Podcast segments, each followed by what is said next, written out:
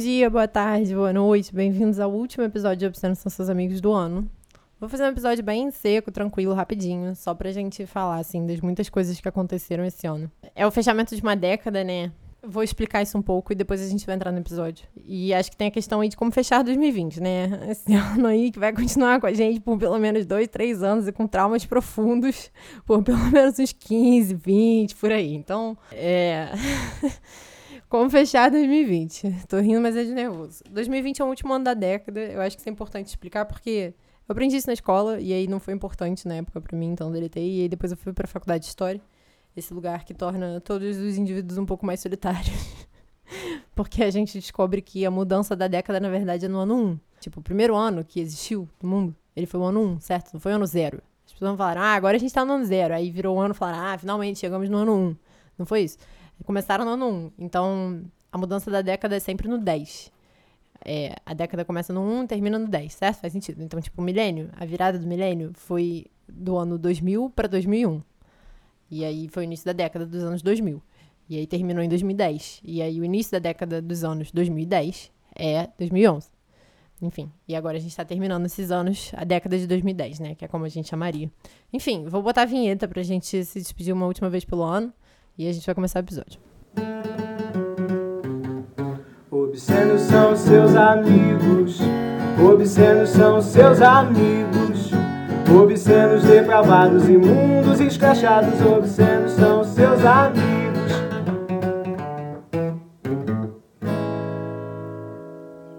Então, como falar de 2020? É essa questão, né? São seus amigos nasceu em 2020. É, foi o ano em que eu aprendi absolutamente tudo relacionado a podcast. Como é que funciona, como é que faz, como é que grava, como é que edita. A gente ainda tem muitos problemas técnicos, mas a gente está melhorando. Eu tenho muita dificuldade de reconhecer as coisas que vão para frente e de me elogiar. Eu sempre cresci muito numa mentalidade de 10 é o mínimo, então é sempre eu, eu sempre enxergo muito mais as críticas do que os elogios, né? Eu tenho muita dificuldade de receber elogio também. Toda vez que vocês mandam elogio, eu dou uma chorada, eu dou uma abraçada em quem tá perto. Eu viro uma bolinha, deito na cama e dou uma, uma leve choradinha. Então, foi difícil montar esse episódio por isso também. Eu tava sendo muito crítica na internet, aí falei que achei que isso não fosse uma muito boa ideia, não. Me criticar totalmente para as pessoas saberem onde é que dói no meu coração, sabe? então, tive que balizar mais essas coisas e queria começar falando sobre as coisas que a gente aprendeu e acertou, que eu acho que é sempre um acerto, né? Aprender coisas. E depois, enfim, eu falo das coisas que eu acho que ainda tem que melhorar muito. É, podcasts, edição, foi tudo aprendi ao longo desse ano. Aprendi também que editar é um trabalho desgraçado. E por isso eu, né, agora tenho uma pessoa para editar os episódios, porque não estava dando, não tava dando conta. É, aprendi muito, muito, muito sobre como fazer conteúdo para internet, se comunicar com a internet, né? É um problema muito grande para mim, não é um aprendizado completo, longe disso, até porque eu tenho muita dificuldade. Eu tenho dificuldade de gostar do processo e eu tenho aprendido a gostar do processo. A gente tem feito quizzes no Instagram que têm sido assim divertidíssimos. Fiz um quiz sobre HIV e AIDS para comemorar o Dezembro Vermelho e um sobre métodos contraceptivos. E eu me diverti horrores fazendo quiz, então é uma coisa aí que eu tô querendo investir. A gente fez palavra cruzada, né? Eu, assim, enfim, me diverti horrores fazendo essas coisas, então tô pensando mais como fazer esse conteúdo pra internet que eu me divirta. Para além do podcast, porque isso aqui claramente eu me divirto horrores. Eu não sei se vocês sabem, eu gosto muito de falar.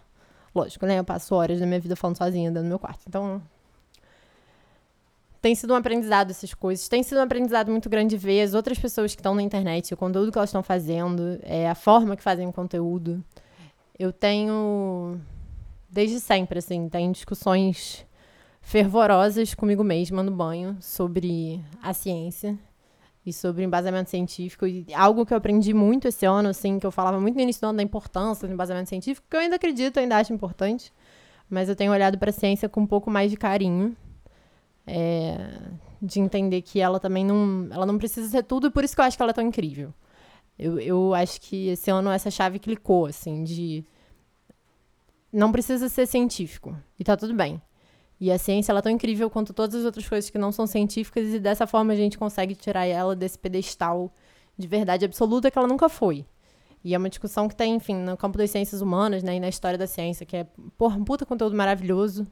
Então, tenho pensado muito nisso, porque às vezes falta muito embasamento nas coisas que tem online sobre sexualidade, assim. Às vezes falta gravemente, às vezes chega a ser, acho que um erro didático educacional. Mas aí também fico pensando, né, se o objetivo da pessoa era esse e tal, e aí qual o sentido de você fazer um conteúdo pra internet que não é embasado, enfim. Sei lá, são essas questões aí que estão na minha cabeça, mas eu acho que eu tenho sido mais sensível com esse tipo de conteúdo. Eu tenho tentado uma outra abordagem sobre como tratar esse conteúdo que não é cientificamente eh, chancelado de alguma forma. Até aqui no podcast mesmo. Isso tem sido um grande aprendizado. Um grande aprendizado também é como as pessoas lidam com a sexualidade e onde é que as discussões é, que eu conheci por um determinado meio, né, que foi o acadêmico, discussão de gênero, discussão de feminismo, onde é que elas estão na internet, assim. É um lugar muito curioso de ver. A internet é um lugar muito plural. E eu acho que isso é uma das dificuldades que eu tenho de fazer conteúdo para lá. E eu tenho aprendido, assim, a lidar com essa pluralidade, porque eu acho que tem sido um aprendizado importante. Difícil. Difícil. Para mim é muito difícil. Mas, enfim, um aprendizado aí que volta e meia eu tô lá no chuveiro, debatendo e brigando comigo mesmo em cima dele. Outras coisas também, né, que aprendemos no podcast, eu ia falar disso. Ah, muita coisa. Teve gente que apareceu aqui, que apareceu para gravar comigo, me contou uns negócios que eu nunca na vida que eu imaginei que eu ia saber. É, não consigo lembrar de coisas específicas, assim, mas volta e meia eu lembro que eu tava gravando os episódios. Ih, gravar esses episódios foi uma aventura tão grande.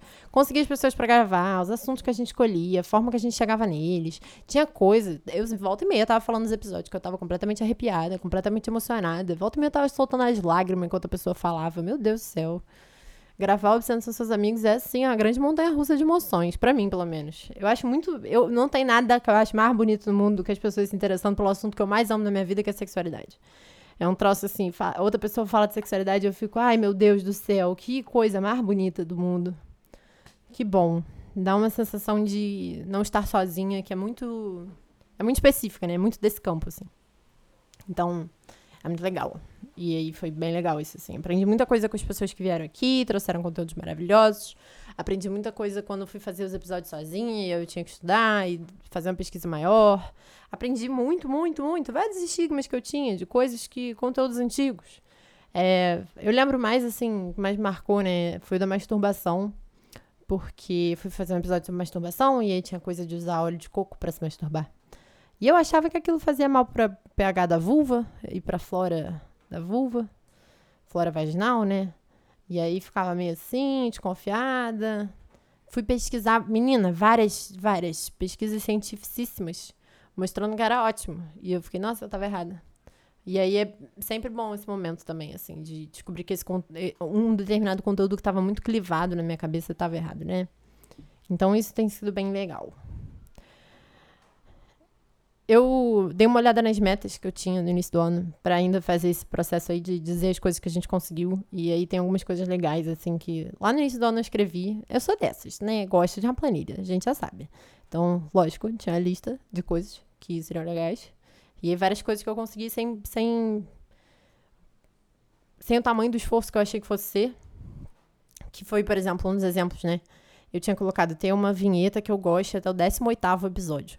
E no segundo episódio de Obsessão São Seus Amigos, a gente já tinha uma vinheta, porque o maravilhoso, maravilhoso Francisco, que é o, também agora editor desse podcast, ele me deu uma vinheta de presente. Ah, muito maravilhoso, eu amo essa vinheta. E as pessoas dizem para mim que gostam também, então era esse o objetivo e eu adoro ela. Eu acho ela muito característica, assim, de um jeito fofo.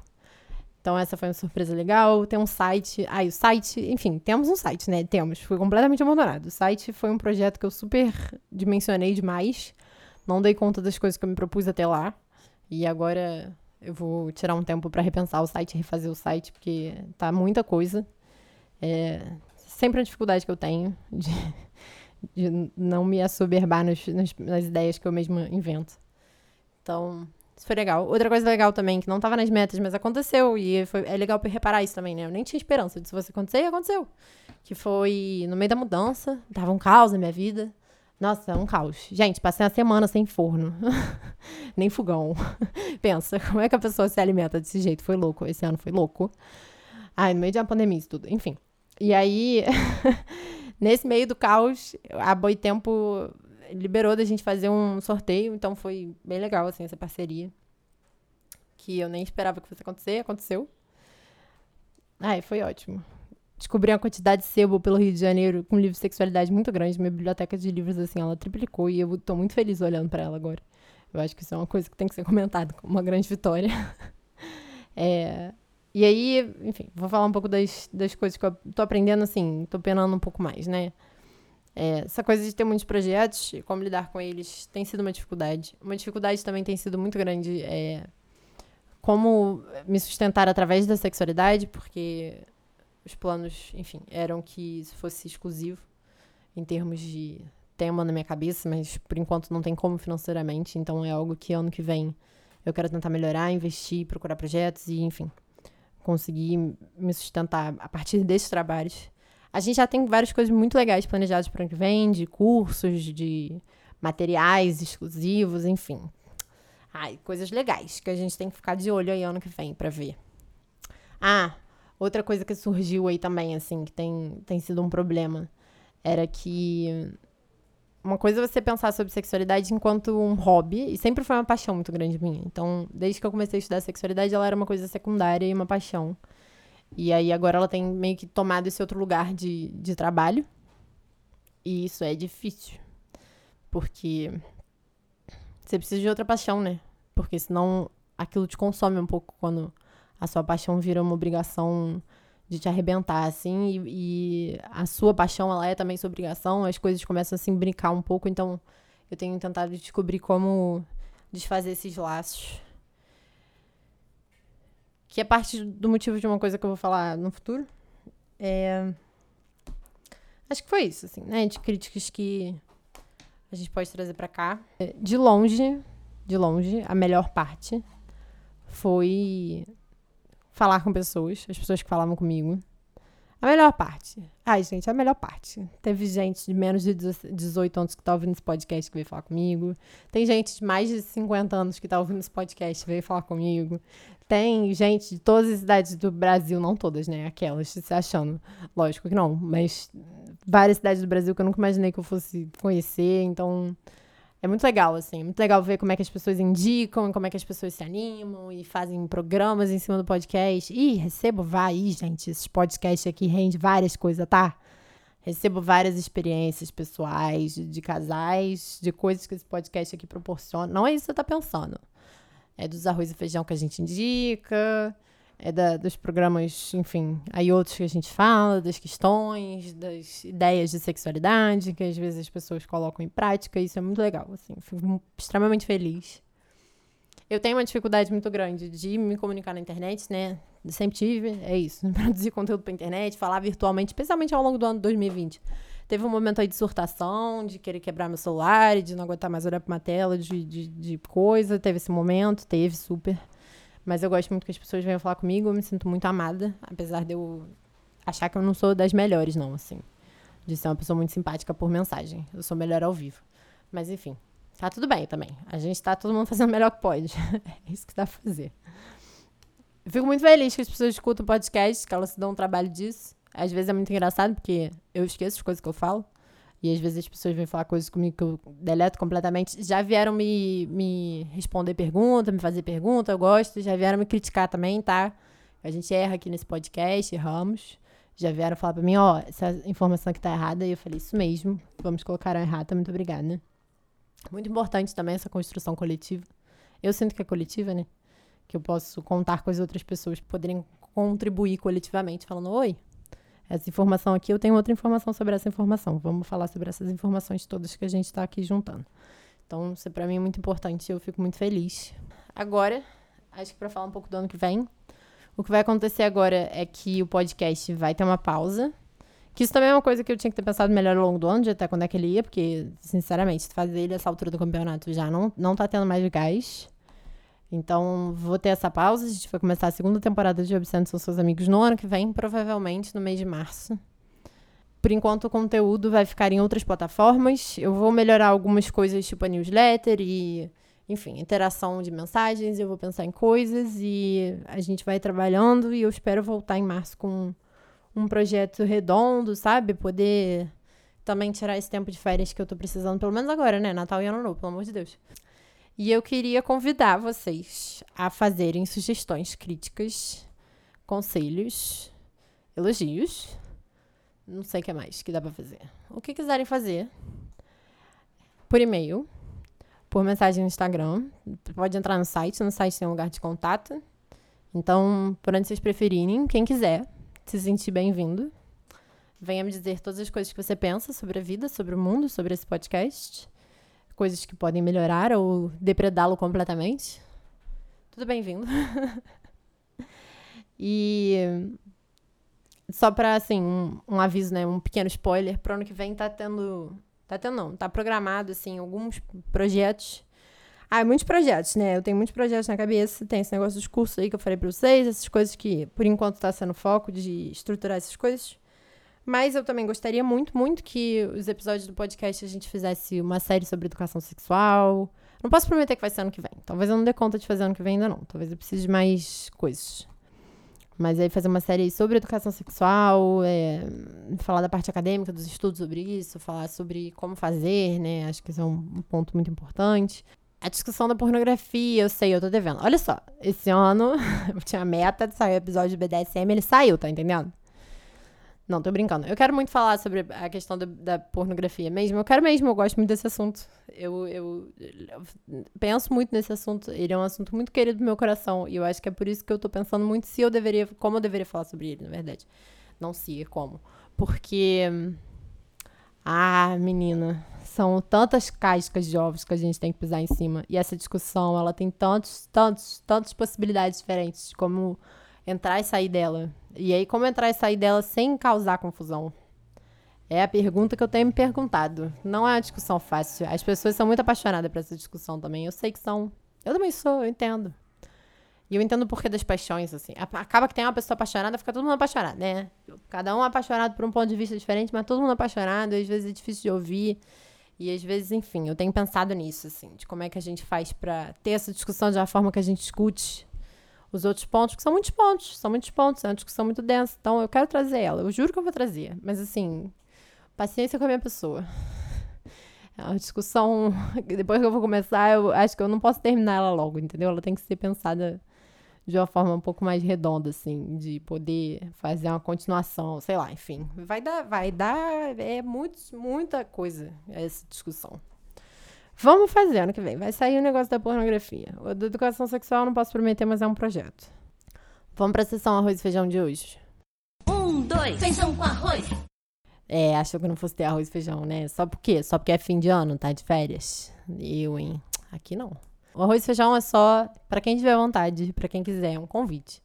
Para mandar sugestões, ideias, temas, qualquer coisa, tá? Tipo, ah, eu acho isso aqui legal. E aí me manda. Quer mandar notícia, filme, série pra ver, comentar, essas coisas todas. Eu não posso prometer que eu vou fazer tudo. Eu também me guardo esse direito. Porque eu tô muito atrasada nos filmes e nas séries, como sempre. Sempre estive a minha vida inteira. Espero sempre estar. Isso é bom, estar atrasado na, lista de cultura. Eu acho que não é ruim. Então, é isso. É um convite, esse é o arroz e feijão da semana, um convite para vocês virem falar comigo, fazer as críticas, os desejos, todas as coisas, sexualidade. Quiserem me contar também experiências de vida. Quiserem aparecer no podcast, fala que quero aparecer no podcast. Acho que seria um excelente convidado por causa disso, disso, daquilo. E a gente se vê muito provavelmente em março do ano que vem. Eu desejo a todos boas descansos. Temos muitos episódios aí para vocês se atualizarem, ouvirem de novo quem já ouviu tudo se é que existe esse ser humano. E a gente vai se encontrando no Instagram, no Twitter, enquanto isso. A gente vai se falando por lá. E é isso. Acho que tá bom. Né? Beijo, boas festas, feliz ano novo.